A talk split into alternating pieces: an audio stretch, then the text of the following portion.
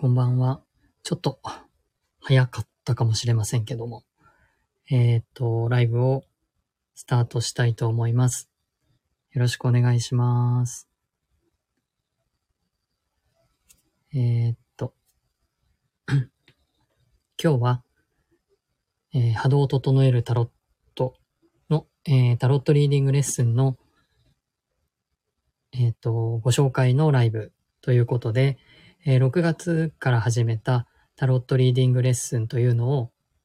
えっ、と、やってるんですけれども、それをですね、あの、どんな風にやってるのかっていうことと、その内容の一部を、えっ、と、ご紹介できればなというふうに思っておりますので、えーよろしくお願いいたします。はい。ちょっと、えっ、と、スタートまで、人が来るまでちょっと待ちたいと思います。えっと、まあ、僕は2017年からタロットを習い始めて、2018年から仕事も少しずつ始めていって、かれこれ5年タロットに出会ってから5年ほど経ちました。もう5年も経ったんだなという印象です。で、えっ、と、まあ、偶然ね、手にしたのがウェイト・スミス版タロットという、えーカードだったので、今もそれを、えーご縁で使い続けている状況です。えーそうですね。えっ、と、このタロットはですね、あの、小アルカナにも、あ、大アルカナっていうカードが22枚と、小アルカナと言われている数字と記号の組み合わせのカードが56枚、えー全部で78枚あるんですけれども、えっと、その中で、えっと、小アルカナと言われるカードに、えっと、絵が、あのー描かれた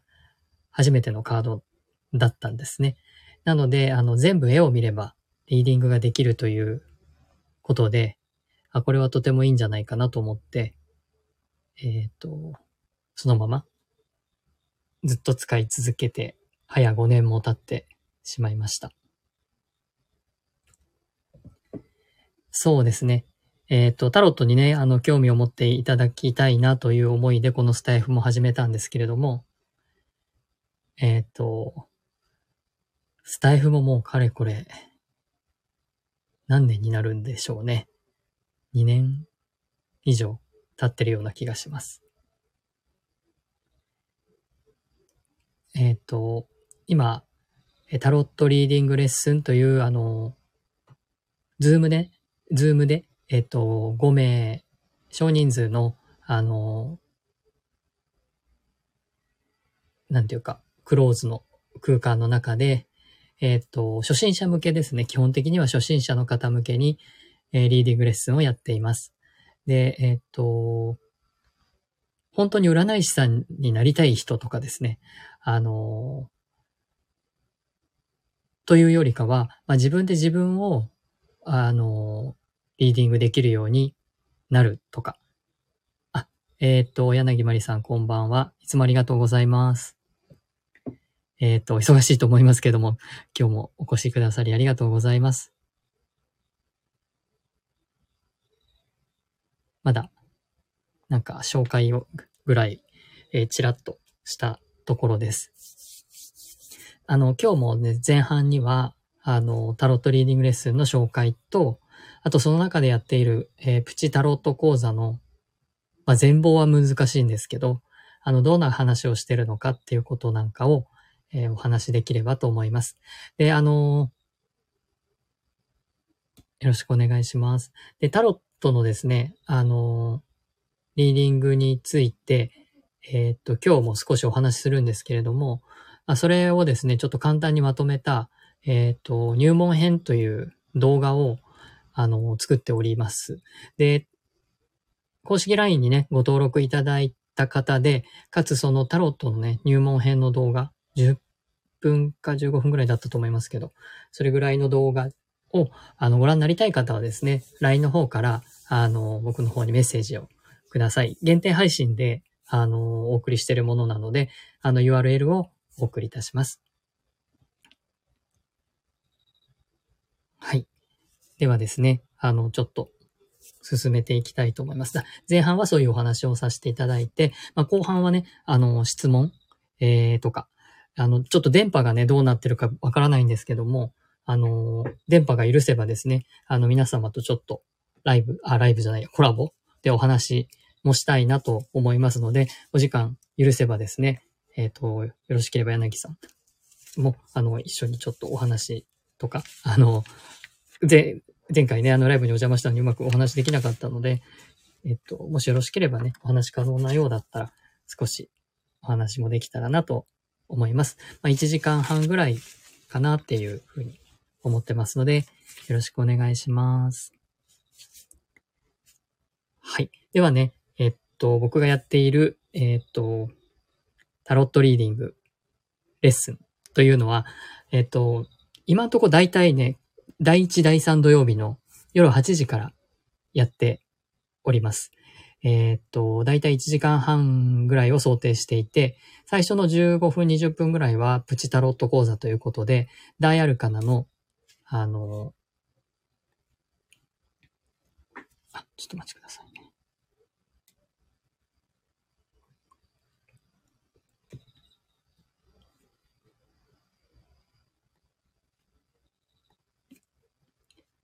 すいません。ちょっと、仕切り直しで。えっと、これから、あの、プチタロット、あ、ごめんなさい、違います。タロットリーディングレッスンの、あの、お話をしていきたいと思うんですけれども、だいたい毎週第1、第3土曜日、えー、もし都合が悪ければね、平日になることもあるかと思うんですけども、今のところだいたい第1、第3土曜日の午後8時から、えー、やっております。定員は5名で、まだ、あの、空きは十分あります。えっ、と、だいたい1時間半ぐらいの、えー、時間で、えっ、ー、と、やっておりまして、最初の20分ぐらいは、えっ、と、タロットのダイアルカナと言われている、え22枚の主要なカードを、えっ、と、1番から順番に、えご説明していきながら、あの、どういう風なところをカードを注目したらいいかっていうことについて、えっ、と、詳しく、え、ディープな感じで、マニアックな感じでお話をしています。で、僕のタロットね、あの、スタイフで聞いてくださってる方とか、あの、は、あの、ご存知かと思いますけども、あの、逆位置は読まないし、えー、っと、そのカードが、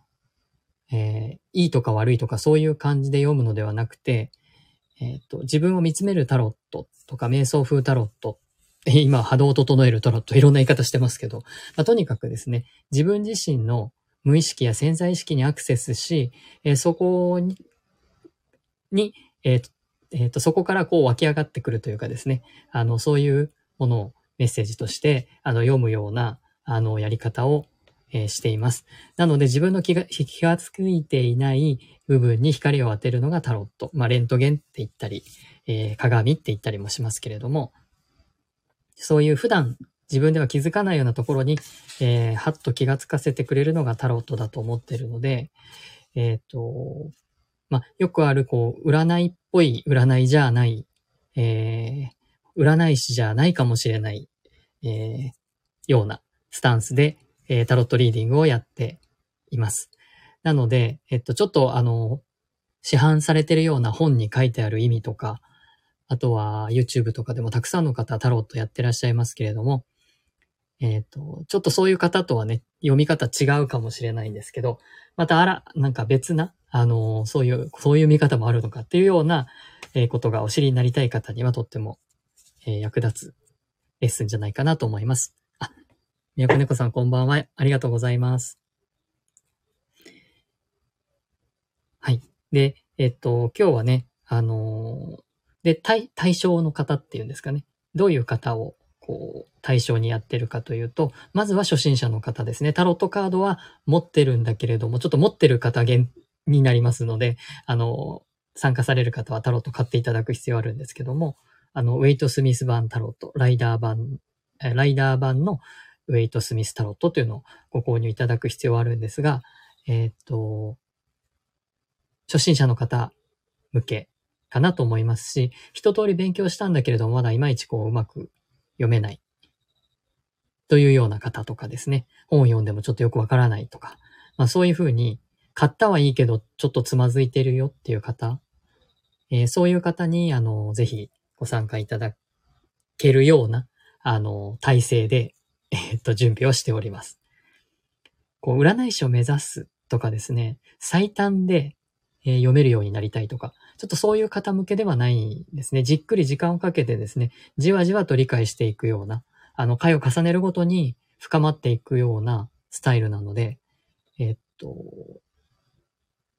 副業としてですね、占い師になりたいので、あの、できるだけ早くたくさん読めるようになりたいみたいな、まあ、そういう方向けではないかなと思います。一回ちょっと15分、1枚だけみたいな、そういう進み方なのでね、とてもスローな、あの、講座になるとは思いますけど、あの、いろいろな発見とかですね、えー、実際こうカードを、えー、ご自身で引いていただくんですけれども、その場で。あの、結局自分を見つめるっていうスタイルでやってるので、引いたカードが自分へのメッセージや何か貼って気がつくようなことが、あの、講座の中でもあるんですね。なので、えっと、いろいろですね、あの、受け取っていただくものがあるような、セルフカウンセリングみたいな、セルフヒーリングみたいな、あの、そういう部分もあるんじゃないかなというふうに思っています。で、あの、プチタロット講座についてね、今日はここでちょっとご紹介したいなと思っているんですけれども、タロットのダイアルカナって22枚全部であるんですが、あの、1枚、えー、愚者という0番というカードがあります。で、それ以外に1から21番のカードがあって、それで22枚の構成なんですけれども、この1番から21番という番号がとても大事で、えっ、と、昨日もね、あの、実はスタイフでライブをした時にお話ししてたんですけど、その星座もね、えー、お羊座から始まって魚座で終わるっていうような、これがこう、前半は割とこう、若々しいというかですね、えー、子供時代みたいな感じで、後半になってくるとだんだん成熟して、乙女座、天秤座あたりでは、ある程度成人して、そして、えっと、成熟していくというような、先生術もこういうサイクルなんですけど、えー、心理学的に読むと。あの、タロットも心理学的に読むと、1番からこう誕生して、えっ、ー、と、だんだん番号が大きくなるにつれて成熟していって、最後21番のゴールが完成って、まあ人格の完成とか、そういうようなイメージで読んでいきます。なので、えっと、これを、えー、愚者の成長物語というふうに読んだりします。それを、まあ、英語ではフールズジャーニーという言い方をします。えっと、そういうふうにして、まあ、心理学の世界で、まあ、タロットを、えー、読み解いていくというようなことが、えー、1970年代とか80年代ぐらい、アメリカで盛んだったようで、そういうふうにして、発達心理学ですね。子供の発達心理学と、えー、このタロットの武者の成長物語を重ね合わせて、ただ、あの、これは子供向けとは限らずね、大人の方であったとしても、自分のその今の、えー、状況や心の成長段階というのがどのあたりにあるのかっていうことを、まあ、タロットを使って見ていくことができるよっていう、えー、今の課題というのは、ここが、あの、この成長段階でいくと、ここのところが課題になってるよみたいな、あの、そういう風にリーディングをしていったりもします。で、えっと、今日はですね、あの、その中でも前半のカードをね、あの、少し紹介しますってお伝えしてたので、えっと、ダイアルカナの、えっと、女帝皇帝司祭あたりをね、ちょっと、あの、かいつまんでね、お話ししていきたいと思います。まあ、まあ、愚者の成長物語っていうふうにお伝えするので、じゃあ1番2番が何なのか、まあ、術師女司祭が何なのかっていうのをちょっとお話ししないと、女帝、皇帝、司祭のところにたどり着けないので、まあ、簡単にお伝えすると、まあ、1番から7番っていうカードですね。まあ、あの、ちょっと、これね、スタイフなので、ちょっと画像がお見せできないのが大変心苦しいんですけど、えっと、魔術師、女司祭、女帝、皇帝、司祭と、そういう風に並んでるんですね。1番から5番まで。で、武者が1番は何を学ぶのか、何を獲得するのかっていうと、能動的な、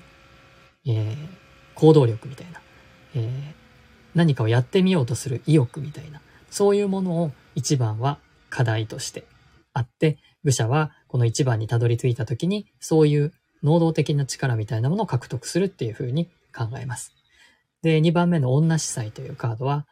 まあこれあの男性女性っていう対比になってるんですけど、まあ男性がこう能動性と、男性が能動できたわけじゃないですけど、あの男性性というのがまあ能動性とセットなので、えっと、そういうふうに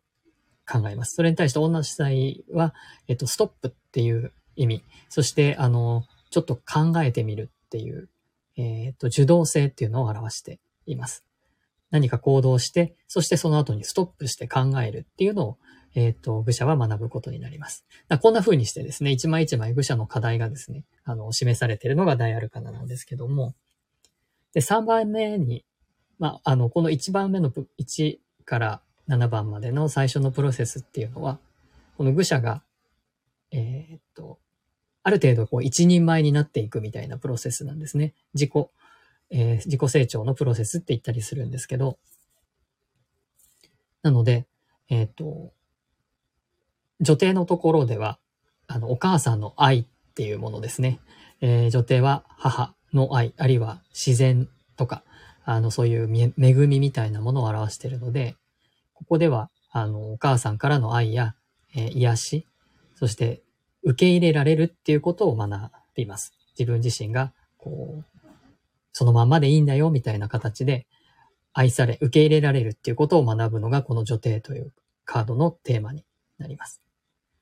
それはお母さんっていう感じですね。で、えっと、それに対して皇帝はね、あの、もうお分かりかもしれませんが、お父さんです。えー、お父さんの厳しさ、えー、お父さんの、えー、なんて言うんですかね。いろんなルールですね。こういうふうに社会に出たら、まあ、社会に出たらっていうか、あの、子供だと思って、子供が成長していくと思っていただくと、校庭のあたりは幼稚園に行くみたいな、そういうレベルになってくるので、幼稚園に行ったら、あ、あの、決まった時間までに、えー、登、登園して、そしてお昼ご飯はみんなで、この時間になったら食べるんだよっていう、そういうルールに従っていくっていうこと。まあそういうことを、あの、学んでいくのが、この工程という段階になります。で、それに、で、最後に司祭っていう段階になるんですけど、これは小学校ぐらいにイメージですね。えっと、学校で勉強すると教えてもらって、えー、先生の言う通りに学んでいくっていうのがこの司祭っていうカードを持ってるテーマです。えっと、型っ、あの、ある型破りの型ですね。え、自分自身がしっかりこう、その自分の型を身につけて、え、こういうふうな、え自分、えっと、自分を形成していくっていうのがこの最初の若いカードの段階なので、その自分の基礎みたいなものを、えっと、この司祭っていうのが司っていて、この司祭というカードが出てるときは、教え学び、そして自分というものを作っていく。でもあ、あくまでも教えられた通りにやっていくっていうことがテーマなので、まだ個性はない、あ、ないんですけど、そこまで。ただ、あの、いいことと悪いことは何なのって、道徳的な面で、えっ、ー、と、いろんなことを学んでいくっていうのが、この司祭のカードのテーマとなっております。まあ、そんな感じでね、えっと、一枚一枚のカードの、えっと、内容を、まあ、今はちょっとすごくざっくりと流れをお話ししたんですけれども、まあ、そういうふうにしてね、どんなことがテーマになってて、えー、どんなことがそのカードの読み取るべきところで、まあ、基本的には絵を見て、あの、今日、今日はね、絵をお見せできなくて大変申し訳ないんですけども、あの、スタイフの方で聞いてくださってる方は絵がないのですが、あじゅんさんこんばんは。よろしくお願いします。すいません。えっと、今ね、あの、タロットリーディングレッスンの中で、プチタロット講座っていうのをやってまして、まあ、ダイアルカナのカード22枚をですね、順番にあの、えっと、講座の中でお話ししてるんですけど、そのお話のなんかこう一部をですね、えっと、かいつまんでお話をしています。で、女帝はそういう母の愛みたいなことがテーマ。なので、このカードが出てる時っていうのはですね、そのメッセージとして、えー、引いた方、まあ僕が引く場合もあるし、自分で引いてもらう場合もあるんですけど、ちょっとですね、もうちょっと自分のこと愛してあげてくださいっていうのが、まあ、わかりやすいメッセージです。自分のことをもっと大事にしてあげてください。えー、自分で、えー、自分を愛してあげてください、えー、自分が満たされることがまず最初ですよっていうこと。まあ、そういうのがね、女帝のメッセージになります。まあ、他にもちょっとね、女帝は意味の多いカードなので、いろんなメッセージがあるんですけど、え僕はお客様にですね、女帝のカードが出た時に、まあいろんな意味をお伝えするんですけど、一番反応してくるところが、この、あまり自分を痛めつけないでくださいっていうところ です。なので、女帝が出てるときは、そういうふうに、あの、まずは自分を大事にするってことっていうのを自分が怠ってますよっていう時にですね、そういう部分で受け取っていただく場合が、女帝は比較的多いです。それに対して皇帝はですね、厳しさ、お父さんの厳しさ、え、戦いに出ていく、え、世界を治める皇帝なので、今度は自分をね、律していかなくてはいけないですよっていうのが皇帝の中の大きなテーマです。まあ、テーマというかメッセージですね。皇帝が出てるときは女帝とはもう打って変わってですね、もっと自分に厳しくしないといけないですよっていうところ、自分を律していかないといけないですよって。で、えー、自分の責任で、えー、自分の道を切り開いていく。あるいは自分の、えー、なんていうか、治めてる国をえー、統治する王なわけなので、一番上の人なので、あなたの責任で全てが決まっていくんですよっていうこと。だからその責任っていうのをしっかり引き受けていかないといけないですよっていう。まあそれがもう一家の、まあ、大黒柱である父が象徴するものであり、まああの一国の主である王や皇帝がそういうものに象徴される。自分のこ、えー、管理は自分でしていかなきゃいけないよっていうのが皇帝の大事なポイントになりますね。なので、皇帝が出てる時には甘えちゃダメですよっていう感じです。で、えっと、司祭というカードがね、えー、出ている時じゃあ何なのかっていうと、司祭のカードのすごく大事なポイントは、あの、偉い人がね、上にいて、えっと、自分は生徒というか教えられるっていうのがまず一つのポイントなので、その人のことを信じて、まずはついていくということ、その人のように先生のようになっていく、先生の教えに従っていくっていうこと。がすごく、えー、大事なポイントにはなるんですけれども、ちょっと司祭っていうカードは少し複雑なカードなので、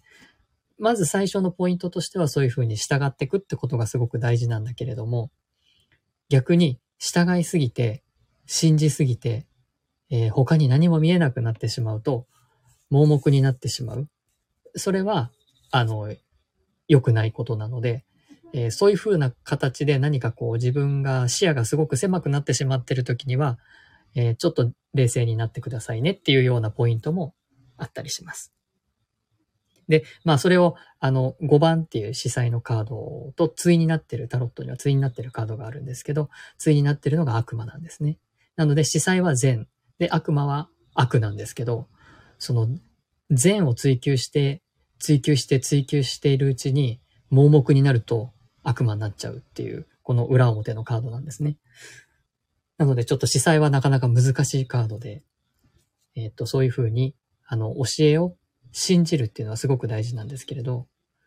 あの人が言ってることは絶対間違ってないみたいな風にして、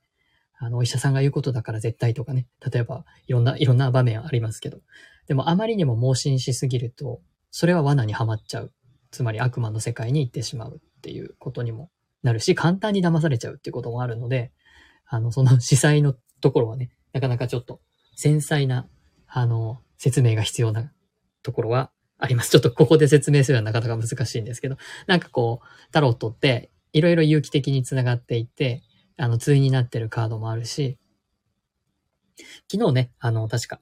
えっ、ー、と、力っていうカードが出ていて、まあ、力っていうカードは、あの、8番で、ライオンと向き合ってるカードなんですけど、その、その力っていうカードは1番の魔術師っていうカードと対になってて、魔術師は行動する、アクションする、能動性の力なのに対して、えー、と、力という、あの、8番の方、カードの力というのは受動性という、こう、対になってますよっていうお話をしたんですけど、5番の司祭は悪魔の、悪魔と全悪の対をなしていて、えー、っと、そういう風な説明のもレッスンの中ではやっております。そういう風にね、あの、なんていうのかな。タロットカードって暗記じゃないんですよね。今お話ししててわかるように。あの、絵と絵が持ってる、そういうニュアンスみたいなものを、こう、掴んでほしくってですね。暗記はしないでほしいっていうか、まあ、全くしないわけにいかないんですけど、なんていうかな。自分のイメージで掴んでほしいなっていうのがあるんですよね。だから何回も何回も同じカードのお話を、あの、レッスンの中ではしています。で、カードも、まあ、例えば、いろんな意味があるので、全部覚えようなんて言っても、そう簡単にはできないんですけども、えっ、ー、と、あの、今聞いてくださってる皆さんの中では、僕はあのメッセージをお伝えしたことがある方も、あの、いらっしゃると思うんですけど、その時に自分にすごくしっくりくるメッセージが届いた時って、そのカードのイメージがスッと入るんですよね。そうすると暗記しなくても、なんかニュアンスで覚え、覚えられるっていうか、ま、あの、絵があるのでね、思い出すと思うんですね。絵を見れば。あの、なので、えっと、そういう風にして体感していってほしいっていう思いがあって、あの暗記じゃなくてですね。自分で弾いて、ああ、あの時に出たカードだった。女帝だと。あの時すごく疲れてたから、あの、このカード出て、そういえば、あの、メッセージ聞いて、あ、自分を大事にしてなかったと思って、なんかこう、欲しかったもの自分に買ったな、みたいな、プレゼントしたな、みたいな、ご褒美、ご褒美がプレゼントというか、なんか自分にご褒美をと思って何、何かをこうね、買ったなとか、どこかに行ったな、みたいな風にして、なんかこう自分の中でそれを行動してとか、あの、実感して、えー、体で覚えてもらうと、そのカードと、要はコミュニケーションしてることになるので、そういう風にしていくことによって、えー、っと、知らないうちに、まあ、覚えちゃうっていうか、身についちゃうというか、まあ、そういうのがね、本当のカードとの付き合い方かなというふうには思っているので、なんかこう、一生懸命書いて暗記するみたいなことは本当にやめましょうって言ってます。あの、それが大好きで大好きでっていう方はまあいいんですけどね。それが、多くの方はそれが苦痛になってタロットをやめてしまうので、まあ、だったらしないでくださいというふうにお伝えしてます。暗記じゃなくてね、あの、実践で覚えて、覚えてというか身につけていっていただくのが理想的かなと思ってます。特に、あの、メッセージとかで引いたカード、あるいは引いてもらったカードで、まあ、あまさにそうだって実感するのが一番いいタロットとの関わり方、出会い方かなというふうに思っております。はい。で、えっと、次回ですね、あの、10月の1日はですね、ちょうど恋人のカードのあの、プチタロット講座、恋人のカードをやろう、やる予定です。あの、恋人っていうとね、あの、なんですかね。タロットカードで恋人っていうと、なんかこう、恋愛の話のように感じられて、恋がうまくいくよみたいな、あるいは素敵な出会いがあるよみたいな風な、こう、イメージをお持ちの方もいらっしゃるんですけど、あの、僕が使ってるウェイト・スミス・タロッとは、アダムとイブが描かれていて、まあこれあの次回の講座のお話になっちゃうんですけど、描かれていてですね、こう、そのテーマは、あの、エデンの園から出ていくことになる場面を描いているんですね。まあ出ていく前の場面を描いています。えー、アダムが、あイブがヘビにの誘惑に誘惑されて、えー、知恵の実を食べてしまって、神に、のお怒りを買ってというかですね、神に背いたということで、あの、エデンを追われていくんですけれども、なので、そのカードはなんか恋が、恋が始まりそうな気配は全くなくですね。あのそこから、えー、っと、アダムとイブはエデンを追われて、えー、行く。そして、あの、人間というものがですね、えー、っと、地上に増えていくのが、あの聖書のお話になるんですけども、なのでこのカードのテーマは、えっ、ー、と、ちょっと先取りしてお伝えしてしまうと、選択と自立ということがテーマになります。恋が実るんじゃないですね。なので、まあ、もっと言えば、あの、神への反抗ですね。反抗と選択、そして自立ということがテーマになります。なぜならその前の司祭がですね、良い子です。型、型、型を学んで、型というものを教えてもらって、型通りにちゃんとやるっていう、こう、良い子がですね、あの、小学校ぐらいというふうにさっきお伝えしたんですけど、この恋人のカードになってくるとね、思春期になってくるので、反抗しだすんですね。そういう反抗ということがテーマになっているのが恋人ですよっていう感じで、そういうふうにあのカードは進んでいきます。そしてまあ最後、世界というカードで、えー、完成するんですけども、そこの間にはね、あの死神とか、塔とか、えー、悪魔とか、まあいろいろな試練が吊るされた男とかですね、いろんな試練があるわけですが、それを乗り越えて世界に到達するという感じの、えー、愚者の旅という物語になっています。その物語をね、あの、1枚ずつ、えー、講座の中で、えー、15分、20分かけてお話ししながら、こういうふうに、えー、実際に弾いてみて、まあそれが出ればね、じゃあどういうふうに今回は捉えるといいかなっていうのをやっています。あの、タロットにね、えっ、と、興味を持っていただけたら本当に嬉しいですし、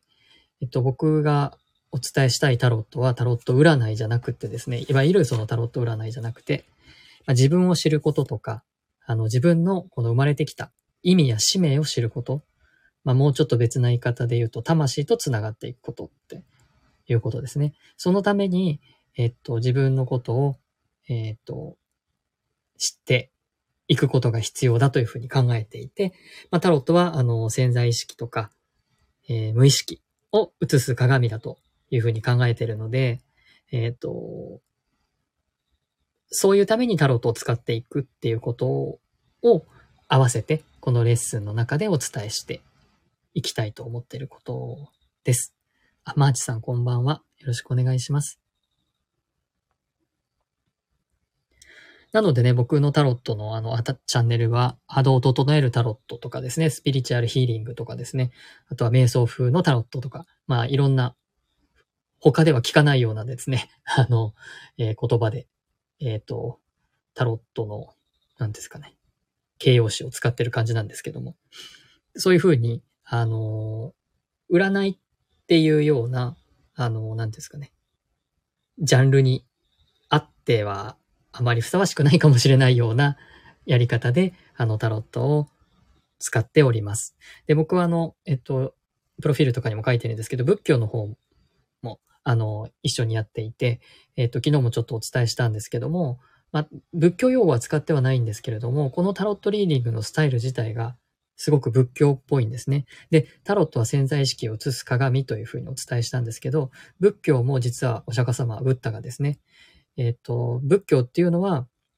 あの、法、法の鏡と書いて、法教と言うんですけれども、まあ、自分をね、知るための鏡のようなもの、それが仏教の教えだっていうふうにおっしゃってたというふうに言っています。やっぱ自分をし、仏教もそうですけど、無名という言い方をするんですけど、やっぱり自分で自分のことっていうのは分かってるようで本当は分かってないですね。あの、誰、誰もです。あの、どんなに、どんなにっていうか、あの、ほとんどの人が実際そう自分のことを分かってると思っていても分かってないんですね。それはあの、潜在意識と健在意識の、あの、という、まあ、心の中には層があるんですけど、9割が潜在意識なので、それ自分のこと分かってなくて当然といえば当然なんですね。分かってる人の方が、すご、すごすぎるということで。なので、潜在意識をまあ映す鏡とツールとしてタロットを使いながら自分を知っていくということ。まあ仏教の場合は修行とかですね、瞑想とか、まあ、そういうものをする。カードは使わないんですけど、まあ僕はタロットを使って仏教をやってるみたいな、なんかそんな感じがあります。なので、一つの瞑想のツールとしての、あるいは覚醒のためのツールとしてタロットを使っていくということをやっているので、まあ、そういう風な形で、ちょっと占いのようで占いではないんですけど、あの、えっ、と、タロットを使っていくということに賛同してくださる方、あるいは興味を持ってくださる方は、ぜひね、あの、10月の1日、えっ、ー、と、15日かな、10月は。あの、ご参加いただけたらね、嬉しいなと思っています。はい。あ、ご参加くださってる皆様ありがとうございます。えっ、と、今ね、あの、もちろんレッスンなので有料ではやってるんですけれども、えっと、この、えっと、これを聞いていただいて、参加してみたいなって思われた方にはですね、あの、あ、ズームでやってるんですけれども、えっと、LINE の方にご登録いただいて、えー、参加のご希望をおっしゃっていただければですね、えっと、500円の割引券、割引クーポンかな？クーポンを、あの、お渡しできますので、えー、ぜひぜひ、えっと、ご連絡、メッセージいただけたらなと思います。あ、ミラクネコさんありがとうございます。そうなんですよね。あの、本来タロットってもともとなんかこう、そんな意図は全く持ってなかったんですけど、作られた当初は、当初は、もう500年も前の話なのでね、あの、ゲーム用の、えー、貴族のお遊びのカードだったに過ぎなかったんですけれども、なんかやっぱり、えっと、その順番が、えっと、ゲーム用だった時は1番より2番が、2番より3番が、3番より4番がっていう風に、大きくなればなるほど強いっていうカードだったんですよね。あの、ポーカーみたいな感じで。大富豪とかね。でもその中に、やっぱり、教訓みたいなものがすごくたくさん入っていたので、偶然にもその、ゲームの強い弱いがですね、こう成長と重なるというね、あの、もともと多分何かしらのこう、流れ、えっ、ー、と、テーマみたいなものがあって、それに基づいてカードが作られたんじゃないかっていうふうに言われてるんですけど、ルネッサンスの時代にイタリアでね。ただそれがあの、今と、この21世紀の現代においては、こう、発達心理学と重ね合わせられて、成長物語として読むっていうことが、あの、できるという風になったのは、とても不思議な、それこそご縁だなというふうに思います。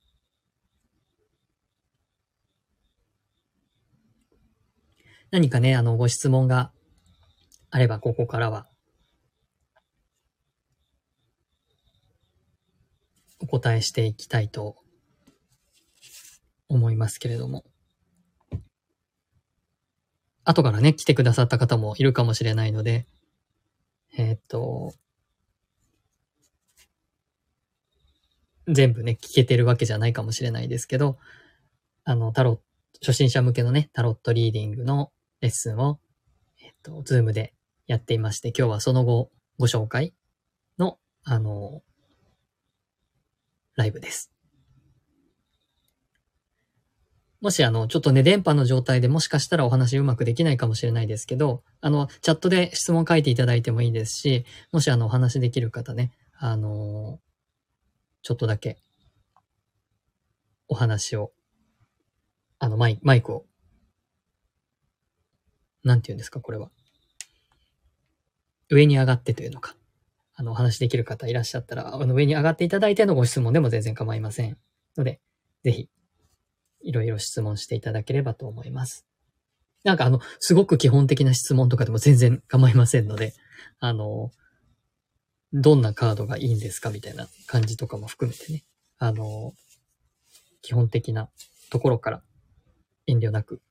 聞いちゃってください。僕も数えてみたらですね、もうかれこれタロットと関わって5年ぐらいになってます。5年が長いのか短いのか、あの、業界の方たちはもっと20年とかね、10年とかの方いっぱいいらっしゃるので、まだまだ短いんですけど、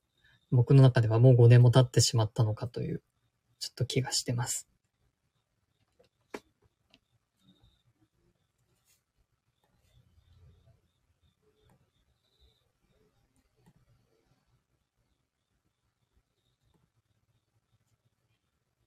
どうぞどうぞお気軽にお話、お話というか、あ、ミラクネコさんありがとうございます。愚者の旅の完成は人間性の完成ですか？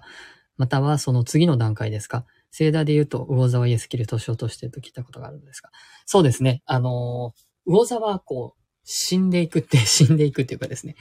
えー、っと、まあ、魚とイエス・キリストが、あの、結びつけられるというのは確かにあっ、あの、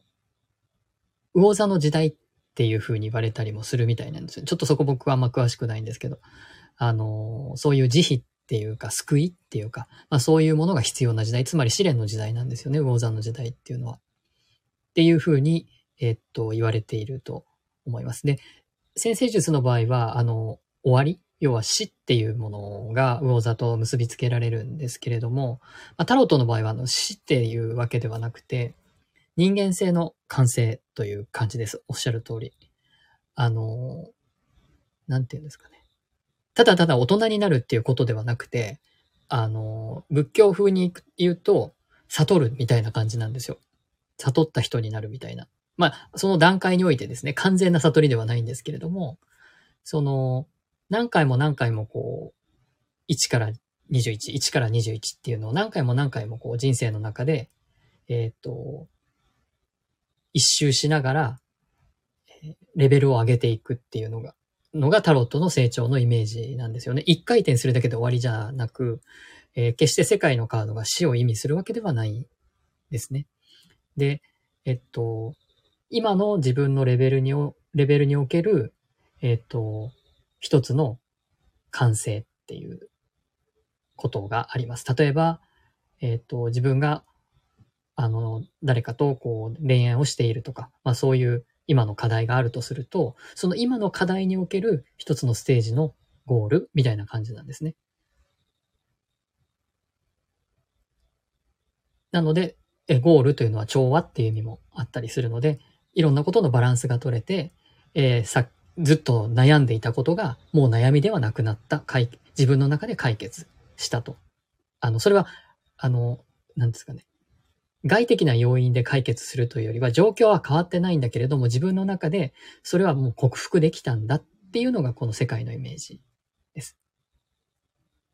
でもまたあの人生は続いていくので、また次の課題がやってくるんですけれども、また次のサイクルがまた始まっていくのが、まあ、愚者のためは割と永遠に、あの、命ある限り永遠に続いていくような感じなんですけども、なんかこう、ちょっとずつちょっとずつ上に上がっていくイメージがあります。それはあの、このウェイト版というタロットがですね、生命の木と結びついているところがありまして、だから、こう、上に上がっていくみたいなイメージがあります。ありがとうございます。すごくいい質問ありがとうございます。はい。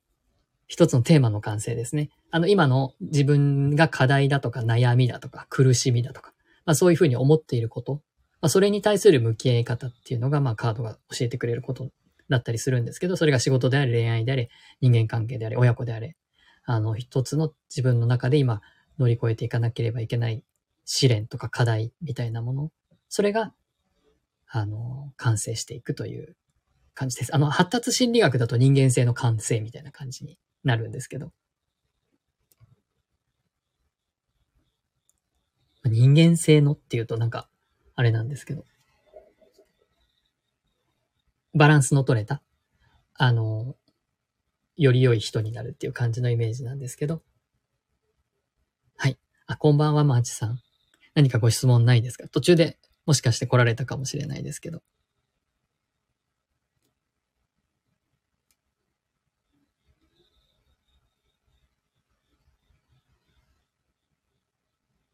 あるいはね、あの、お話できる方は、マイクで、つながっていただいても、あ、つながってじゃないや。すいません。今ちょっと、じゅんさんのメッセージを見たので、マイクでお話しいただいてもいいです。魂のつが、つながるということはどういう状態のことでしょうか？そうですね。なかなか難しい、あの、質問なんですけども、えー、っと、なんて言ったらいいかな。今、この肉体である自分っていうのは、あの、肉体がそもそもこう、なんですかね、欲望というものを持っているので、えっ、ー、と、欲望にまあまみれ、あの、誰もがですけど、欲望にまみれた状態でなんですね。で、えっ、ー、と、その欲望の一つ一つをまあ、エゴって言ったりもする、それが作り出すものをエゴって言ったりするんですけれども、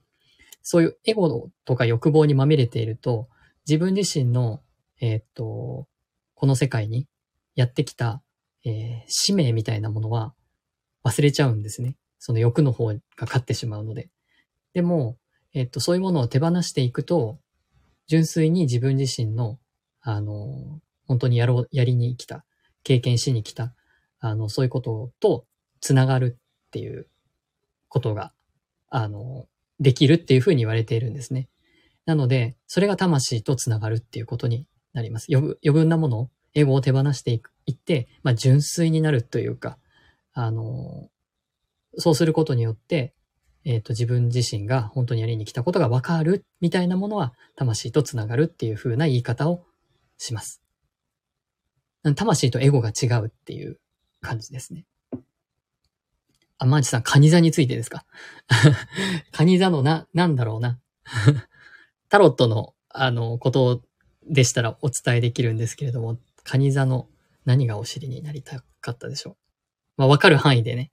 あの、タロットとあの、カニ座、あ、カニ座には星座は繋がっているので、えっと、カニ座はあの戦車なんですけど、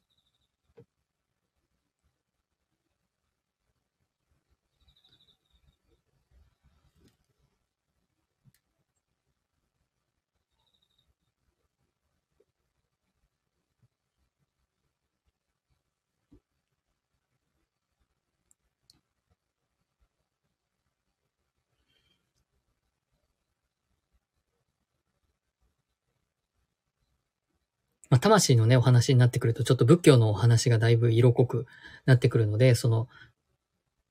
輪廻の、あの、問題と絡んでくるところもあるんですけどね。輪廻が、輪廻をしてくるから、えー、っと、その前世というものの、まあ、カルマを持ってくるわけなんですけど、そのカルマを何とかしようと思って生まれてくるわけなので、そのカルマを何とかしようとするっていうことを分かってる、その情報が入ってるのが魂ですっていう感じですかね。カニ座の特質ですかカニ座の特質はすいません。ここはね、先生術ではなくて、あの、タロットのお部屋になるので、えっと、タロットに絡めていくとですね、カニ座は戦車という、あの、カードと組み合わさっています。で、えっと、戦車というのはね、こう、自分自身の、その、えっと、鎧？その、なんですか、乗り物？まあそういうものに、えっと、守られているような状態があるんですけれども、そういうふうに、えっと、がっちり自分自身を守って、えー、いざという時に備えるっていうような特質がありますし、えっと、カニ座だとですね。えっと、いざという時には、えー、とにかく全力で命かけて戦うっていうのがあります。なので、一見こう、カニ座の人は静かで、おとなしいんですけれども、いざという時には命をかける強さがあるっていう感じですね。そんなイメージがあります。それがタロットでは戦車というカードで表されています。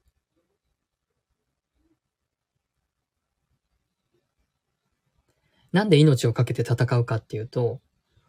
えー、っと、本当に大切なものを分かっていて、それを守るっていうことが自分の、それこそね、魂の使命だと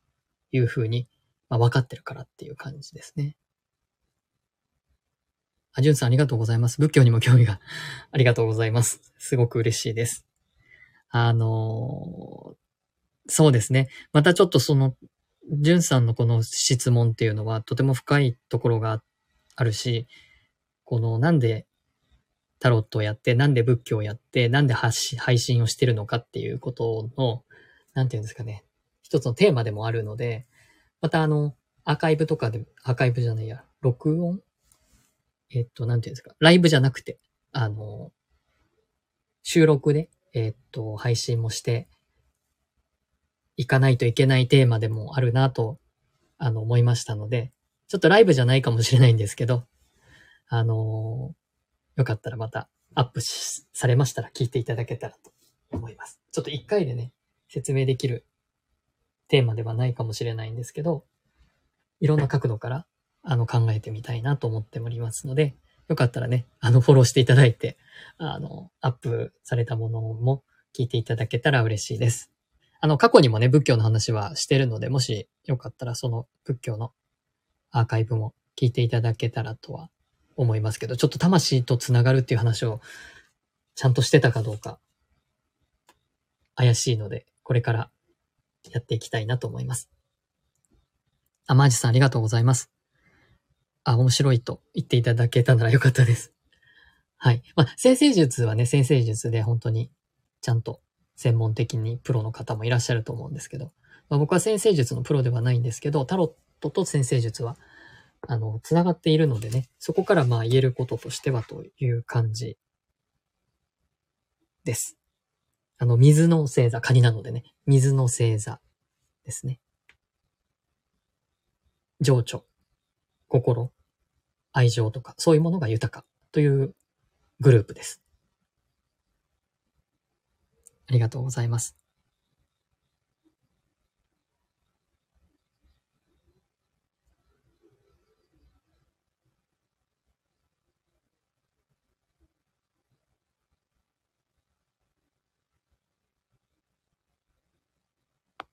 何かね、他にもご質問あれば、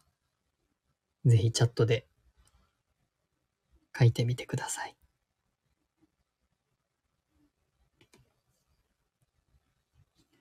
あとはそうですね、何かお伝えできるタロット。えー、っと、昨日がね、あの、秋分の日だったので、えー、っと、秋分の日って天秤座のスタートの日なんですね。乙女座の終わりと天秤座のスタートの日で、まあ、そこでちょっと星座のお話とかをしたんですけど、まあ、天秤っていうのは正義というカードが表していて、まあ、その絡みでね、あの、バランスっていうこと、あの、釣り合いが取れるっていうことが、すごく大事なテーマですねっていう話をしたりしましたので、まあ、の、マーチさんの場合はカニ座に興味があるということでしたら、ちょっとカニ座のお話はしてないんですけど、そういうふうに星座を絡めたお話もちょっと昨日してたりしました。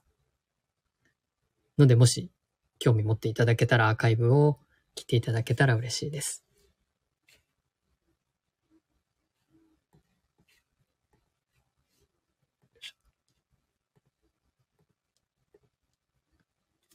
あとはそうですね。うーんと。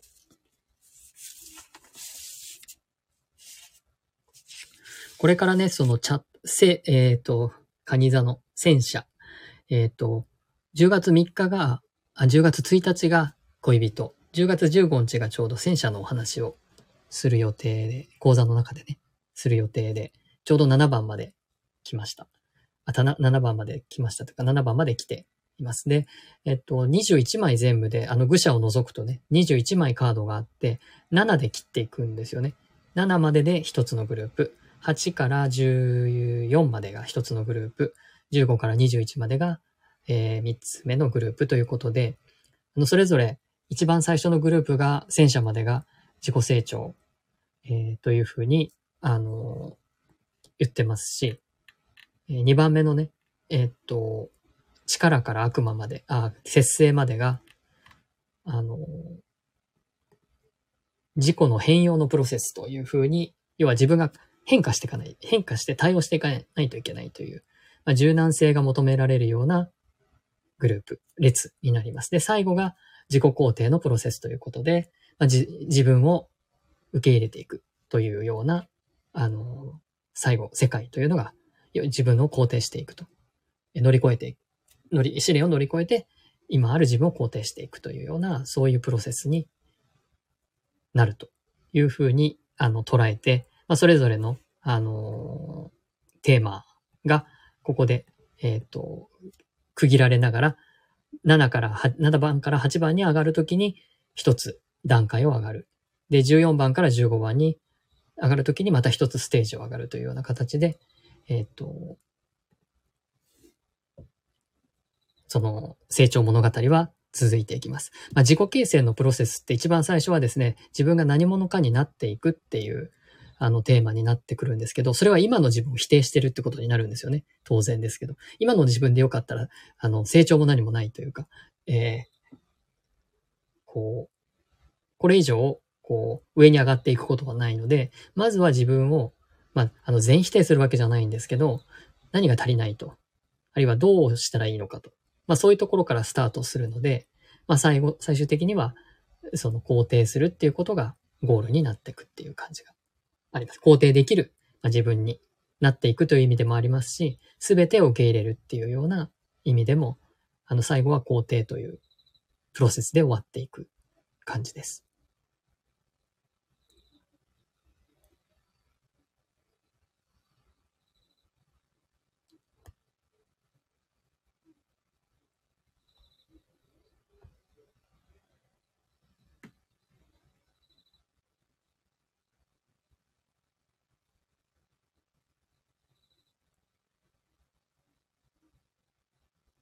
はい。ありがとうございます。お経本は開く前に両手で掲げて礼をして。そうですね。あのー、開くと思いますが、タロットカードはいかがですか？毎朝開きますか？タロットカードはね、そこまであの 人にもよるかもしれないです。僕はっていうことになりますけども、えっと、礼をしてっていうようなことは僕はしてないんですけれども、ただやっぱりあの、なんて言うんですかね、タロットの神様っていう言い方をする方もいますし、やっぱりあの必要な時にこう必要なメッセージをくれるっていうのはあるので、やっぱり何かしらの大いなる、えー、存在というかですね、なんて言ったらいいかわからないんですけど、えそういうものとの、なんですかね、つながりっていうものあの、もの、ものとして見るっていうんではなくて、だからとして生き物でもないんですけども、なんかその中間みたいな、あの、魂、それこそ魂がね、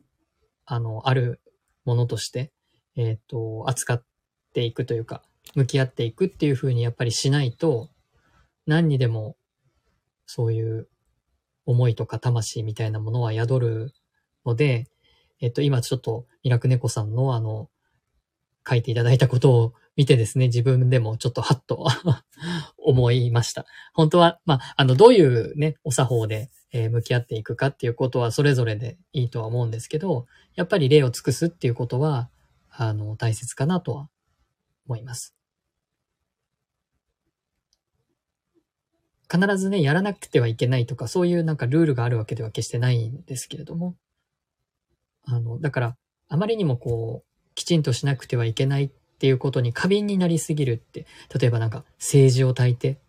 何ですか、浄化するとかですね。人に触らせてはいけないとかですね。なんかこう、いろいろ、なんか考えている人とか発信してる人はいろんなことを言ってたり、いろんな本があったりするので、ちょっとそれが怖いっていうふうに聞かれることも結構あるんですよね。なので、その過敏になりすぎてですね、あの、ルールがこう、こうはいけない、ああはいけないってなってくると、そのタロットが持ってる自由さっていう、この、なんていうんですかね。どういう風にしてでもいいっていう、こう、そういう固定観念を壊して、やっぱり常に進化していくっていうような、そのタロットの持ってる いい面をですね、そのなんかルールでもって縛りまくるのはなんか矛盾してる気がするので、こう、あまりにもこう神経過敏になる必要は全然ないんですけど、ただ、あまりにも粗雑に扱うのももちろん良くないなとは思ってます。マーチさんありがとうございます。あの、深いとおっしゃっていただけて。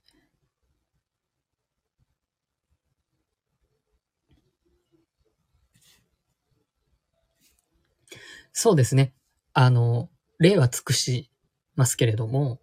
あの、ルールに、あの、がんじがらめになるのは、やっぱりタロットらしくないんですね。その、自由さっていうものが、あの、とても良いところなので、えっと、のびのびとですね、おっしゃる通り。でも仲良くみたいな感じ。例を尽くしながら仲良くっていう、ありがとうございますと、よろしくお願いしますみたいな、そういうことは、あの、ね、いただきます、いただきましたみたいな感じでね、あの、そういう感謝との気持ちっていうのは持っていたいなとは思います。はい。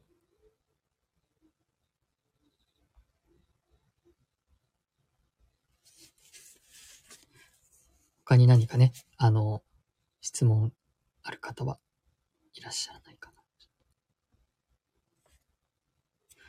あの、じゅん、じゅんさんのね、仏教にも興味を持って、えー、いただいたという、書いてくださったでしたっけ？ああの、興味が湧いてって。ありがとうございます。あの、チャンネルがソウルチャンネルってなってるんでね、あの、もしかして魂のこととかお話しされたり、あの、発信されたりしてるのかなと思ったんですけど、まさにそれね、ソウル、魂ですね。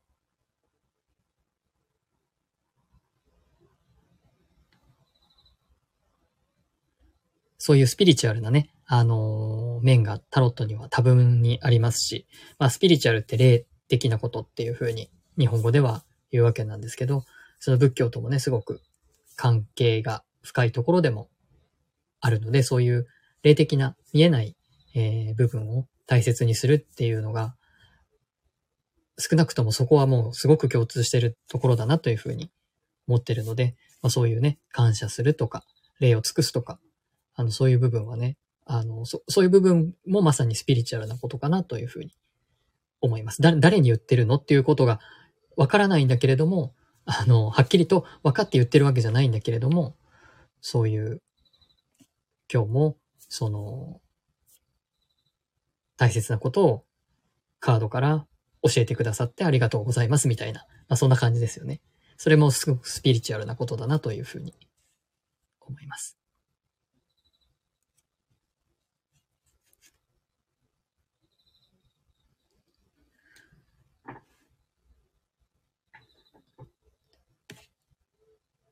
他にね、何か質問とか、まあ、感想とか、あるいは、あの、ね、ちょっとだけお話できる方とかいらっしゃれば、なんて、なん、皆さんの方からはどういう風に、挙手ってなってるのかな？なんていう、こちらは招待ってなってるんですけど、あの、クラブハウスだと挙手なんですけど、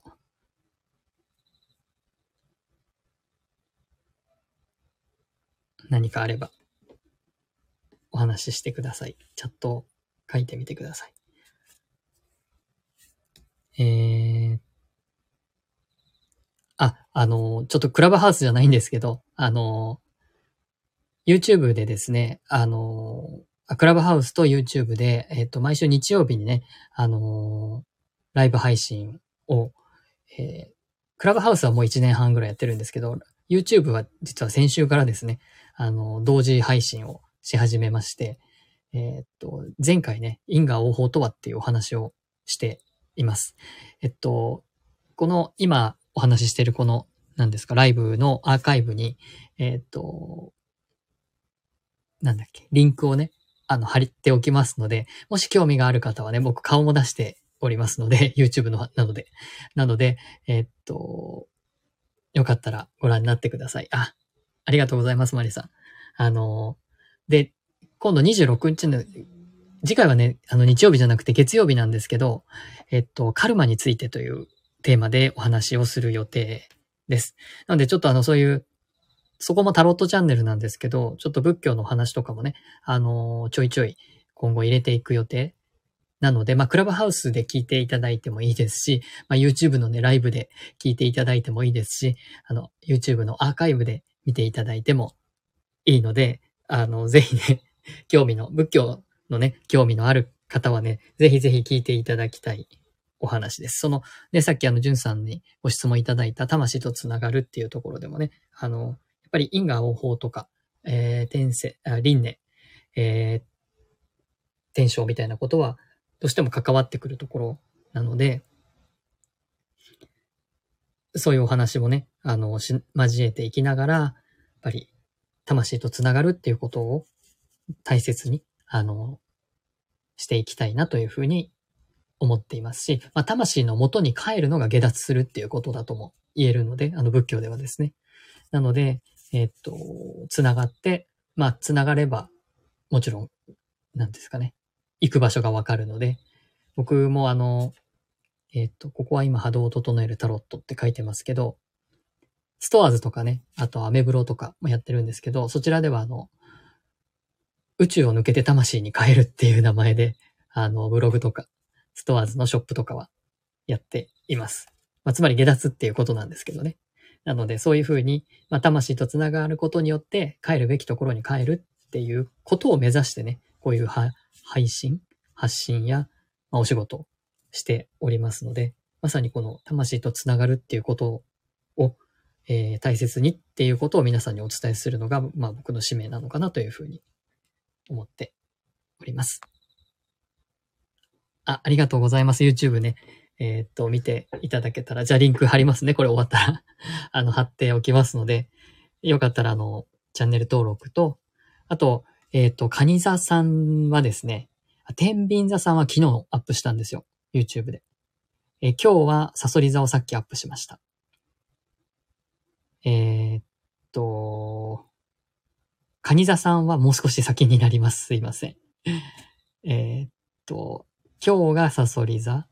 違う。お羊座から始まってるからごめんなさい。カニ座さんはもうアップされてます。なのでよければ、あのチャンネル登録していただいて、10月のカニ座の運勢、ぜひ見てみてください。天秤座の方は、天秤座を見てください。昨日アップしました。えっ、ー、と、よし、吉野家さん、はじめまして。ありがとうございます。どんな風にその使命を知ることになったのかということですね。はい。あの、実は昨日もね、ちょっとお話ししたんですけれども、えっと、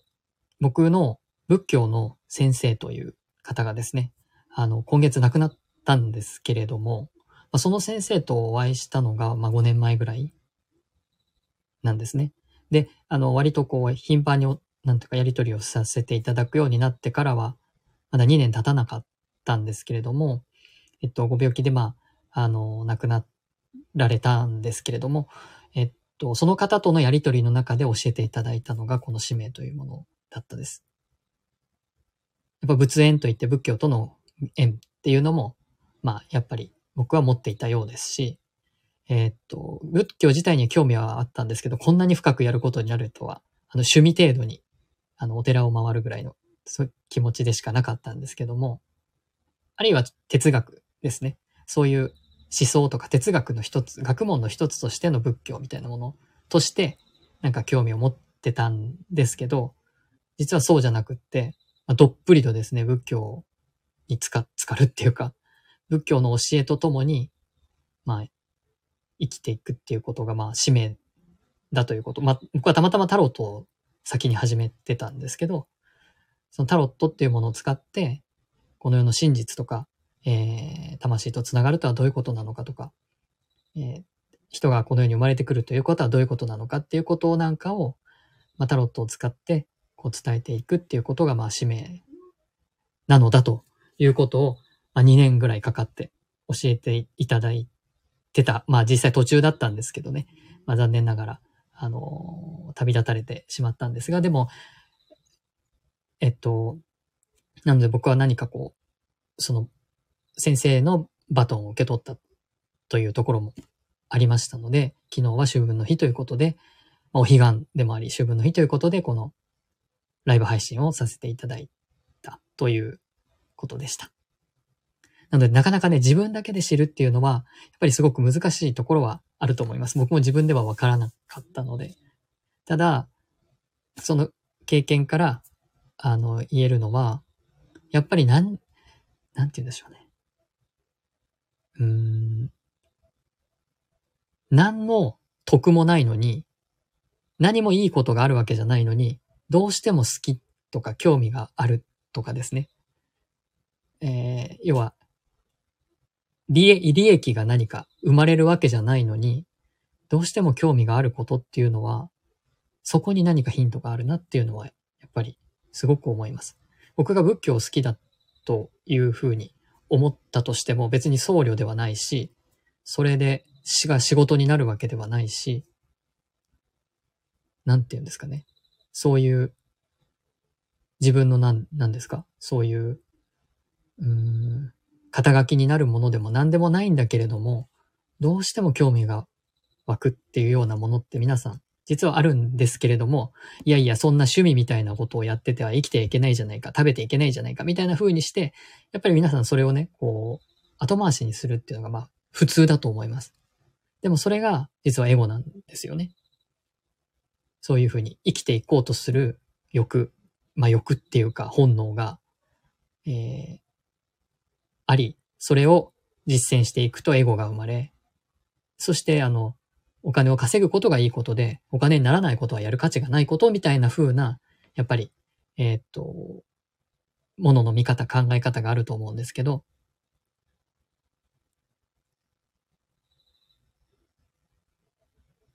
そうではなくて、あの、自分自身の、なんだかよくわからないんだけれども興味が湧いてしまうことっていうことに、えー、使命みたいなもの。まあ、使命って言うとちょっと大げさなんですけれども、あの、自分自身が本当にやるべきことが、実はそこにあるっていう。それは決してお金になることとか、人から褒められることだとか、なんかこう仕事になることとかですね。なんか賞をもらうとか、そういうことじゃない。なんか何にも、一見、得することはないんだけれども、でも実は自分はそれをやりに来たっていうようなことが使命だったりします。思います。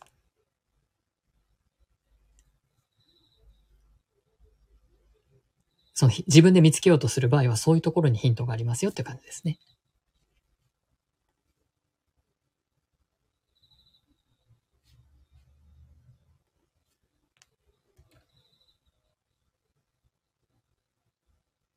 あ、吉野家さん。はい。はじめましてってやつですね。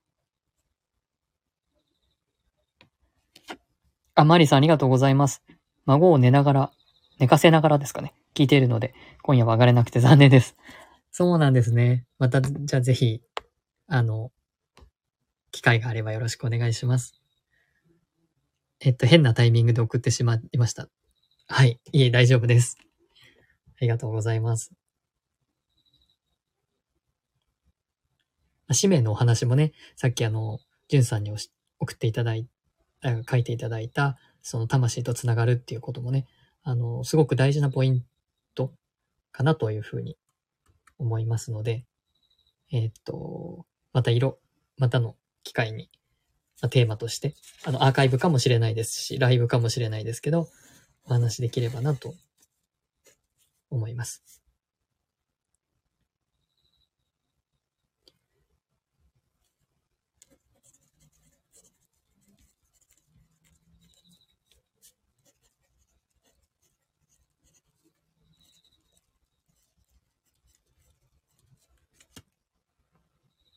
ありがとうございます。いろんなね、ご意見を聞聞きながらですね、僕もどういうことをね、あの、どういうことをお知りになりたいかっていうことをね、こういうふうに書いていただけると、え何を切り口にお話ししていったらいいかっていうことの、何ですかね、方向性というかテーマの教えていただく助けになるので、とても助かります。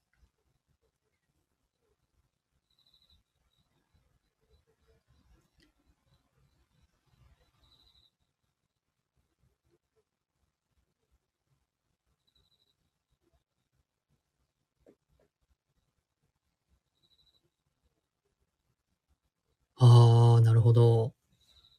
そうですね。見えない世界を取り巻く方々、いろんな方がいると思います。やっぱりあの仏教の、えー、っと、考え方が、とても一致したっていうか、あの、仏教って、ちょっと難しいというかややこしい話になっちゃうんですけど、日本に入ってきている仏教って中国を経由している大乗仏教というジャンルになるんですけれども、あの、大乗仏教っていうのは、あの簡単に言うと、一人の人がたくさんの人を救うっていう考え方なんですよね。その自費心とかでもって、あの僧侶が、あるいは力のある人が、あるいは出家できる人が、みんなを救うと、できるだけ多くの人を、まあ、極端に言えば全員救うみたいな、えー、そのための、あのー、考え方がの考え方が、そういう考え方が根幹にあるのが、あの、大乗仏教というものになりまして、皆さんがもし、お仏壇とかね、あるいは、お寺に、あの、お墓とかがある方々は皆さん、あの、檀家として、お寺に、所属してるっていうのか、あの、入っているというのがあるかと思いますけども、それは全部大乗仏教という、えっ、ー、と、仏教の大きなくくりで言えばね、え、なります。日本に入ってきたのは大乗仏教だけなので、日本には大乗仏教しか基本的には、あの、なかったです。えっと、ただ、あの、それ以外のじゃあ何があるかっていうと、正常仏教という名前ではないんですけど、まあ、呼び方としては正常仏教、あるいは上座仏教という、えー、っと、ジャンルがありまして、これは、あの、自分のことは自分が救うという、あ救うっていうか、あの、自分が下脱して、えー、行くためには自分が修行するしかないよって他の人がやってくれるってことはないよっていうことがまあ基本的な考え方の仏教があります。これは今のタイやスリランカ、など、東南アジアの方で広がっていった、あの、仏教の、まあ、一つのグループになるんですけど、まあ、大きく分けてこの二つなんですけども、あの、僕の先生はですね、その、少女仏教の方を教えてくださったんですね。で、今はあの、えっと、アルボンレスマナーサーラさんっていうですね、スリランカのお坊さんがいらっしゃるんですが、その方があの、テーラワーダ仏教協会というのを日本で作られて、えっと、その方の教団は、あの、いわゆる少女仏教、上座部仏教というものになるので、今は日本にも一応あるんですけれども、そういうお葬式とかですね、法事みたいなことをやる、えー、の仏教ではないんですね。あくまでも自分が出家して、えー、自分が修行して、自分が下脱するために、こう、行っていく。まあもちろんあの、いいことをするっていうことは奨励されているので、あの、人のためになることはするんですけれども、あの、下脱っていうことを目指すにあたっては、あの、自分人、人も救うみたいな、人も下脱させるみたいなことはできないよって考えてるのが少女仏教なんですね。なので、その、少女仏教のことを教えてくださった。まあ、も、という点がですね、あの、すごいマニアックな、あの、回答になって申し訳ないんですけども、そこが一致してたっていうことですね。僕もなんかこう、大乗仏教の中で、えっ、と、これだっていうのを見つけられないでいた時だったので、あ、そちらを学んでいらっしゃる方がいるんだなっていうことと、あと先生が非常に熱心に僕を誘ってくださったっていうのもあり、あります。あの、一緒にややろうというか、勉強しようみたいな形で誘ってくださったというのも、まあ一つありました。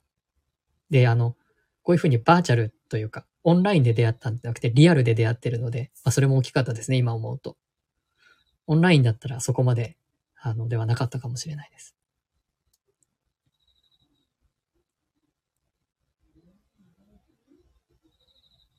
YouTube とか見てるだけだとなかなかね、あの、そこまでっていうことは。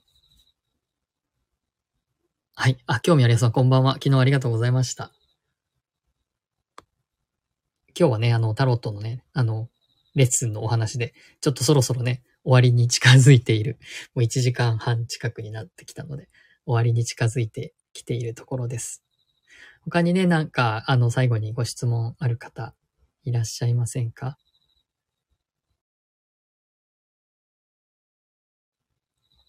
いや、あの、吉野家さん、あの、いい質問ね、いろいろありがとうございます。本当にね、本当にいろんな人がいるので、なんて言うんですかね、自分に合う人を見つけるのってすごく難しいと思うんですけれども、あのそれでもやっぱそういうご縁っていうのがいただけたのは本当にありがたかったなと思います。まさか自分がね、仏教のことをこんなに学んで、え人に伝えていくことになるとは、お会いするまではまあ、夢にも思ってなかったので、あの、本当になんかこうタロットに出会ってから、なんか、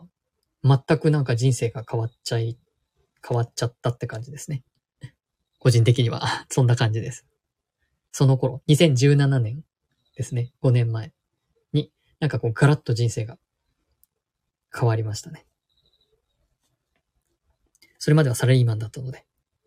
普通に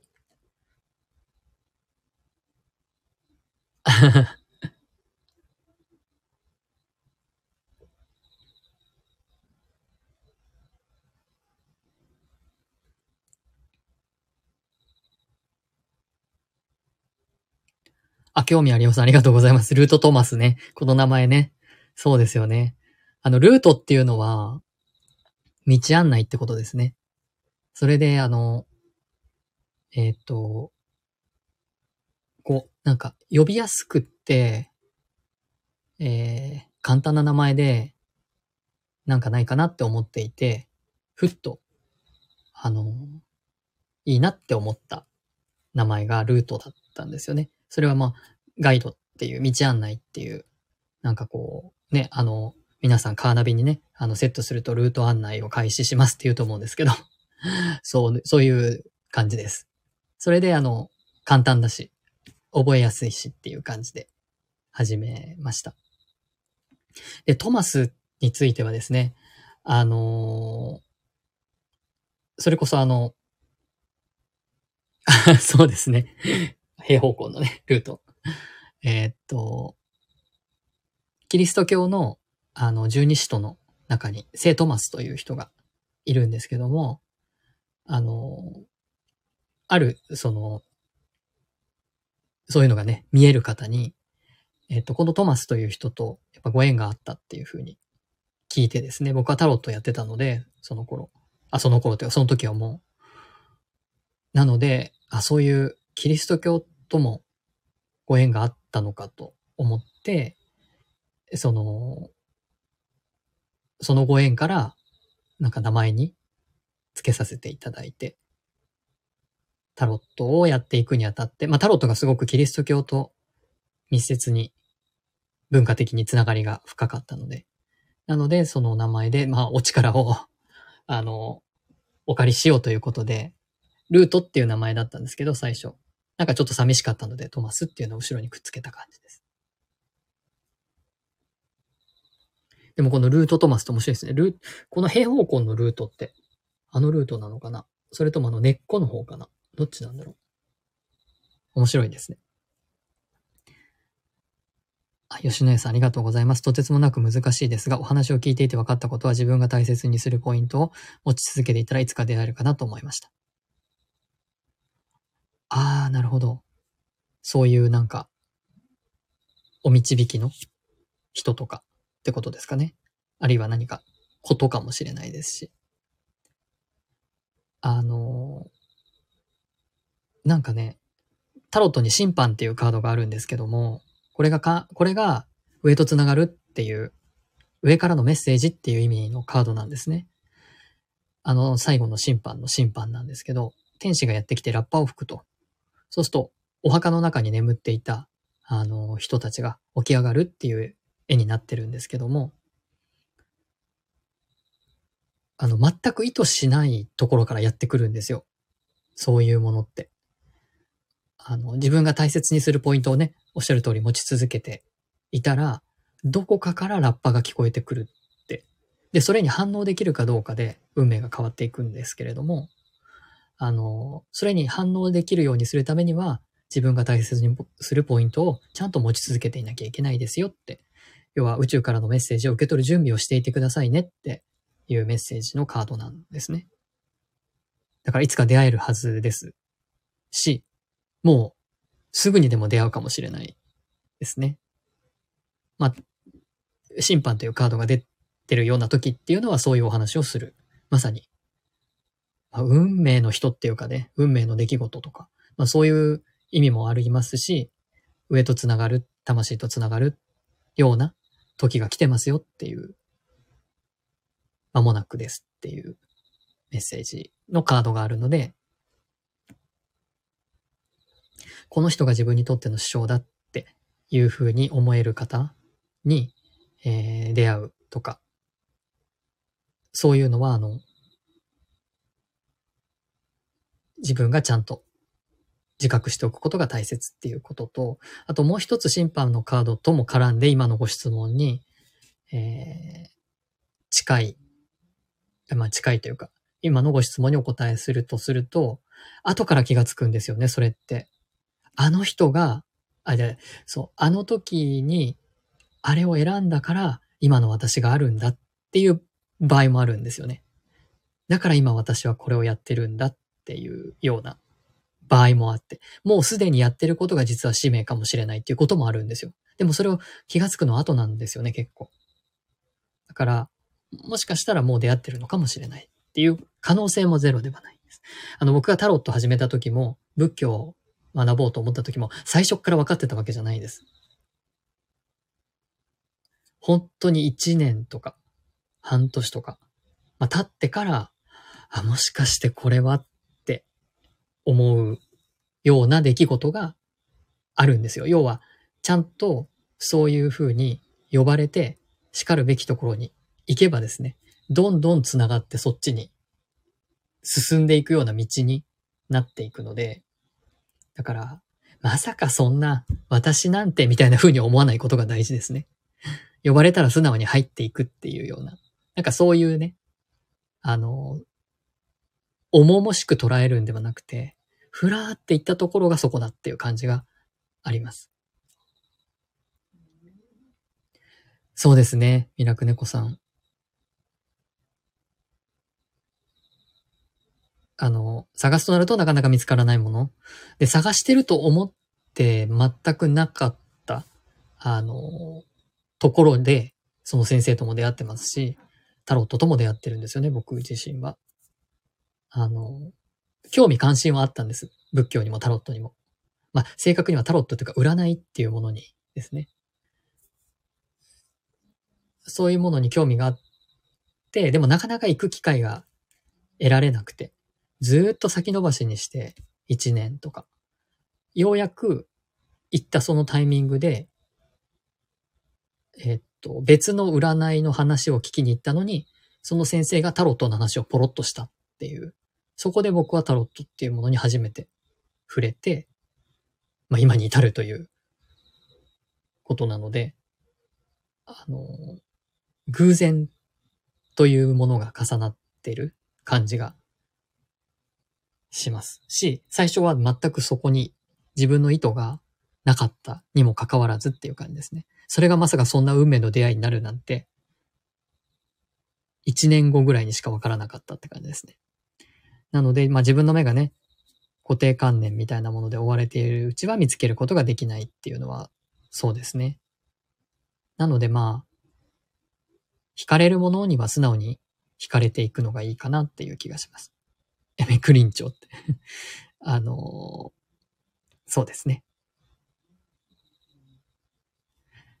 はい、確かに今までも奇跡はいつも偶然と一緒でしたっていうね。偶然なんですよ。あの、偶然の向こう側って言ったらいいのかな。はい。で、後から、あ、こういうことになるんだって、あの偶然がっていう風になります。で、あの、偶然っていうね、ことを今、吉野さんおっしゃってくださったので、言うと、タロットで混ぜ混ぜし、カードを混ぜ混ぜして、シャッフルして、あの、三つの山に並べて、またシャッフルしてみたいな。まあ、どういうやり方でもいいんですけど、あの、さっきね、ミラクネコさんがおっしゃったみたいに、こう、あの、お作法がね、いろいろタロットにはある。どんなやり方もそれも自由なので、好きなやり方をすればいいんですけど、なんでたカードをシャッフルするかっていうと、偶然を作るためなんですね。タロットっていうのは、もともとカードゲームが起源にあるので、意図が入っちゃいけない、意図が入っちゃいけないというか、作為が入っちゃいけないんですよ。あの、偶然を作らなきゃいけないんですね。じゃないとこう、なんていうんですか。偶然引き当てるっていうのがゲームなのでね。カードのトランプのゲームなので。タロットの占いもそこから受け継いで、偶然っていうのを作らなきゃいけないんですね。で、偶然を作るっていうのも変なんですけど、だからシャッフルするんです。で、えっと、偶然引いたところに、だから意味があるっていう風に捉えるのがタロットのカードを使うってことなんですね。なので、その偶然タロットを引いてもらったのに、なんかすごい今の自分を言い当ててたり、今自分に必要な言葉が入ってたりっていうのは、やっぱりその偶然に意味があるっていうところなので、あの、今の吉野家さんの言葉はまさにタロット、タロットもそうですよっていう感じです。じゅんさん探している時には見つからないですね。そうなんです。そうなんですよ。やっぱりそこに自分のね、あの、ミラクネコさんおっしゃったように固定観念という、何ですかね、ベールがあるので、やっぱりそれの外側で見れないんですよね。え、損得とか、利害関係とか、なんかエゴが入っちゃうんです、どうしても。でも、何にも期待しずに行ってみたみたいな、そこからすごいご縁がつながるみたいなことがあるとき、やっぱりその偶然が、偶然じゃないかのように感じるっていう感じですね。えー、マリさん。私は来月から神社でお仕事をすることに、今のお話を聞いて何か起こるのかしら。そうですか。いいですね、神社のお仕事って。まあね、偶然ね、そういう風に導かれていくっていうこと。ましてや神社ですからね。そういう何ですかね、神社の縁っていうのは何というかわかんない。仏教との縁は仏縁っていうんですけど、そういうご縁がね、あっていかれるっていうことなので、やっぱり、神事、神事、そういうものに何かご縁があったのかもしれないですね。何かね、起こるとしてもね、その、何、これがこういうことだったのかってわかるのは結構先になる、1年とかね、先になるかと思うんですけど、まあ、やがてわかるので今ワクワクされてるといいんじゃないかなと思います。なんかね、こう、考えすぎると、そのエゴのベールがどんどん熱くなっていってしまって、繋がるべきところも繋がらなくなっちゃうので、あんま考えない方がいいですね。ミラクネコさんありがとうございます。そうなんです。偶然っていうのを作るんですよ。とにかく、そのためのシャッフルなので、だからどうやってもいいので偶然を作ってくださいっていう。な、偶然を意図的に作るっていうのも、なんか、語義矛盾なんですけど、この一期一会のね、カードのその、偶然このカードが出たよっていうのを作るっていうのが、シャッフルの意味です。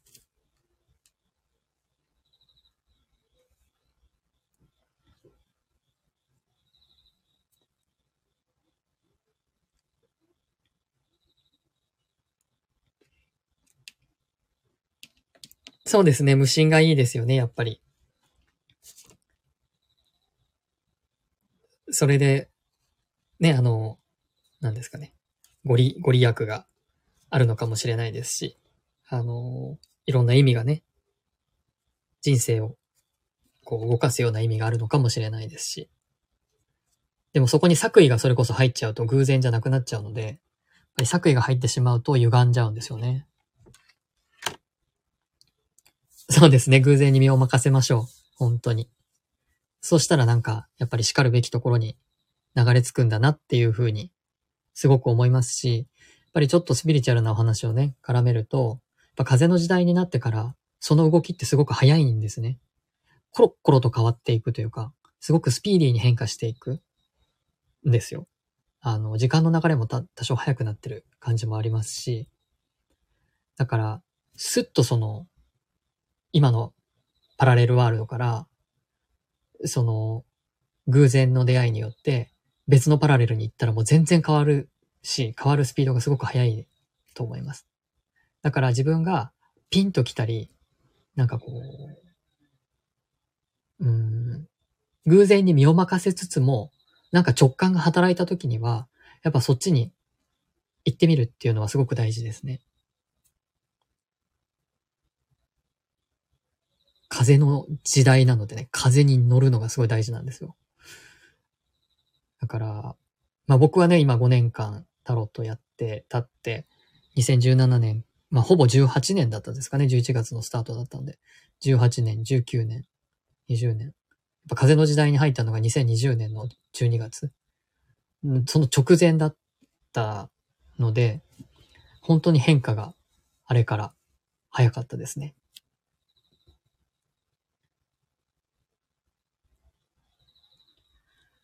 その、魂につながることとか、使命を生きることっていうことが、あの、まあ、仏教的な感じとかで言うと、必ずしもね、なんていうかな。スピリチュアルの世界の一部の方たちで言われてるほど、ハッピーじゃない可能性もあります。いろいろ、その方の、えー、っと、因果応報があるので、必ずしも、あの、単純に幸せになったり、こう、裕福になったりとか、えそういう結果が皆さんに訪れるとは限らないんですよね。えっと、ただ、でもそれをやらなくちゃいけないからどうしてもやる方向になっていくっていう、あの、感じですね。でも、達成感とか、あの、満足感とか、やってよかったっていう感じは、あると思います。そのことにきちんと繋がっていくことによって。大きな出来事が起きる方もいると思うんですけど、でもそれは必然、まあ必然というかやらなくてはいけないことなので、えー、っと、なんかこう、一見悪いことが起きるように見えたりとか、あの、昨日も当のお話でしましたけど、一見悪いことのように見えるけれども、それが神の恩寵であるって、それが自分のミッションであるっていう場合も、だからそれが、あ、そういうことでこういうこと起きたんだなっていうのが分かるのはちょっと後かもしれない。ということもあるので、あの、悪いことが起きたらそれは魂の使命じゃないってことはないです。いいことが起きた時だけ魂の使命とか、そういうことね、それはエゴになるので、そういうわけじゃないっていうことはちょっと大事なポイントかなと思います。なんか、あの、いろんなスピリチュアルな方いらっしゃるんですけど、あの、幸福になるっていうか、幸せになるっていうか、その裕福になるとか、なんかこの地球で良くなることが使命、うん、地球で良くなることがいいことじゃ決してないので、あの、もうちょっと大きな視点で考えた時のバランスが取れて、要はカルマの解消ができるってことが大事になるので、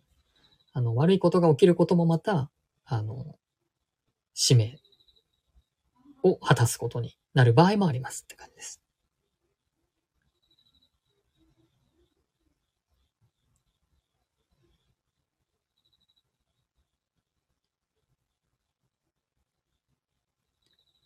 はい。そんな感じですが、よろしいでしょうか？そろそろね、ちょっと、あの、時間になってきましたので、終了な、終了の方に行こうかと思うんですけど、皆さんのね、おかげですごく深いお話がいろいろできました。やっぱライブはね、こういう、えー、皆さんの、なんて言うんですか、あの、ご質問との相互作用で、あの、コミュニケーションで、いろんな深い部分のお話をね、できたりするので、やっぱり収録とは違って、あの、それこそ偶然に身を任せて 皆さんとのやりとりの中でこうお話ししていく、こうよ、予期せぬ、こう、お話ができたりもするので、やっぱそこら辺がね、ライブをやってよかった。やるといいなって、よかったなって思うところでもあります。こちらこそ、あの、ありがとうございました。えー、っと、コメントたくさんね、ありがとうございました。ミラクネコさん、ジュンさん、柳まりさん、吉野家さん、えー、っと、興味ありおさん、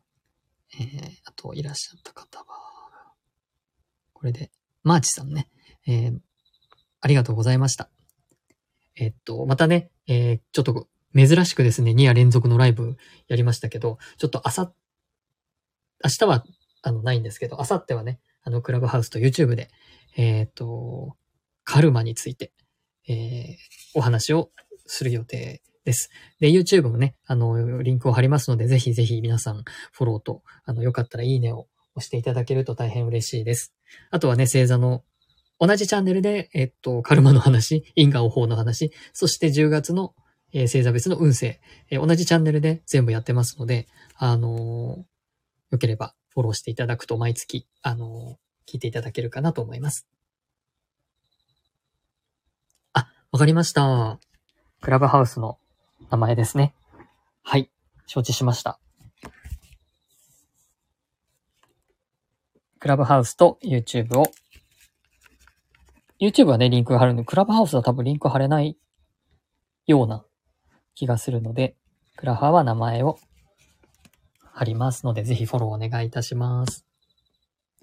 あの、クラブハウスの方は YouTube で、あの、カルマについてのお話を前半したあと YouTube はそこで終わって、クラブハウスの方であとお話しするっていう感じの流れになります。なる予定です。ありがとうございます。じゃあ皆さん、あの、残り、あの、昨日は大雨でしたけどね、皆さんとこ大丈夫だったでしょうか？今更、今更ですけど。あの、もう雨は過ぎ去ったんですかね。あの、静岡とか関東の方でちょっと大雨だったところもあったようですが、あと一日ね、あの連休最終日、えー、お休みの方は、あ、でも日曜日だからお休みなのかな、皆さん。ゆっくり休んでください。えっ、ー、と、暑さ、寒さも彼岸までということでね、これから寒くなっていくと思うので、えっ、ー、と、寒暖差も大きい時期ですのでね、あの、体調管理に気をつけていただきつつ、またあの、ライブも行っていきますので、ぜひ遊びに来てください。ではありがとうございました。最後までありがとうございました。あの、アーカイブ残すのでね、またよかったら聞いてみてください。ちょっと多分長いのであれですけど。前半のね、お話、あの、タロットリーディングレッスンのお話、えー聞けてない方はね、ぜひ、あの、前半の方に、えーっと、お話ししてますので、アーカイブに残ったら聞いてみてください。聞いてみてくださいというか聞いていただけると嬉しいです。あの、マリさん、すいません、コイン、クローバー、ハート、ありがとうございます。嬉しいです。いつもありがとうございます。じゃあ、あの、終了ししたいと思います。ありがとうございました。失礼します。